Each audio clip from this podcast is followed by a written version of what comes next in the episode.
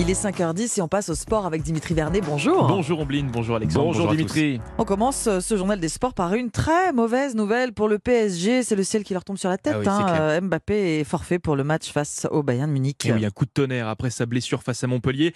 Les examens médicaux ont dévoilé une lésion musculaire de sa cuisse gauche. Résultat, Mbappé est indisponible pendant trois semaines et va manquer donc ce choc face au Bayern Munich en Ligue des Champions.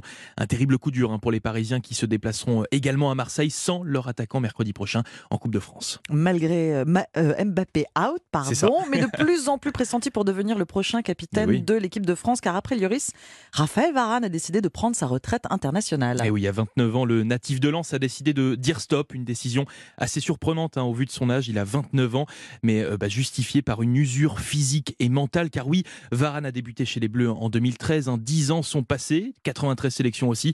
Et avec l'arrivée de la nouvelle génération, il n'avait pas envie d'empiéter sur leur progression, ce qui est bien à son image, hein, un cadre timide et réservé, avec une élégance de jeu rare chez les défenseurs, comme l'explique le consultant européen sport et ancien joueur du PSG, Jimmy Algerino. C'est un gagnant euh, discret, euh, voilà, qui, qui gagne quasiment tout, mais avec euh, voilà beaucoup d'humilité, beaucoup de, sérénité. Bravo à lui parce que voilà, c'est d'une élégance et d'un et d'une humilité qui, qui fait vraiment du bien au, au football français. Raphaël Varane laisse derrière lui une trace indélébile hein, dans l'histoire du football français, comme cette deuxième étoile brodée sur le maillot de l'équipe de France pour cette Coupe du Monde obtenue en 2018, dont il fut un des grands partisans. Tennis maintenant, euh, Dimitri, avec la victoire hier de notre Française Caroline Garcia à l'Open de Lyon. Oui, dans un match où elle est passée par toutes les émotions, hein, en concédant le premier set face à la Belge Alison Von Hoedvang, Caroline Garcia a réussi à revenir dans ce match pour s'imposer en, en 3-7, 2-6, 6-0, 6-1, un comeback au mental. Mentalement, j'ai réussi à être solide. Ça m'a fait du bien aussi de continuer à lui mettre la pression. Et après, à un moment donné, il faut y aller, quoi. Si je commence à je cogiter avec mon jeu,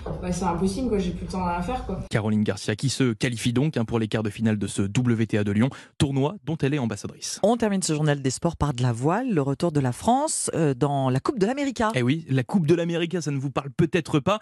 Pourtant, eh bien, c'est le plus vieux trophée sportif au monde et sa 37e édition débutera à la rentrée 2024 à, à Barcelone avec un Français, Quentin Delapierre, qui sera chargé de barrer le futur voilier du projet tricolore Catch Challenge. J'ai été bercé par la Coupe de l'América. C'est, c'est quelque chose dont j'ai rêvé euh, dans mon lit le soir étant adolescent ou, ou même enfant. Donc euh, j'ai juste hâte d'y être et de, d'être dedans, de, d'avancer avec l'équipe, avec euh, tout le staff qu'il y a derrière. Il y a juste à travailler et, et à, et à nourrir cette ambition. Quentin Delapierre qui va donc tenter d'écrire l'histoire, hein, puisqu'aucun Français n'a remporté cette Coupe de l'Amérique. Merci Dimitri Vernet, c'était le journal des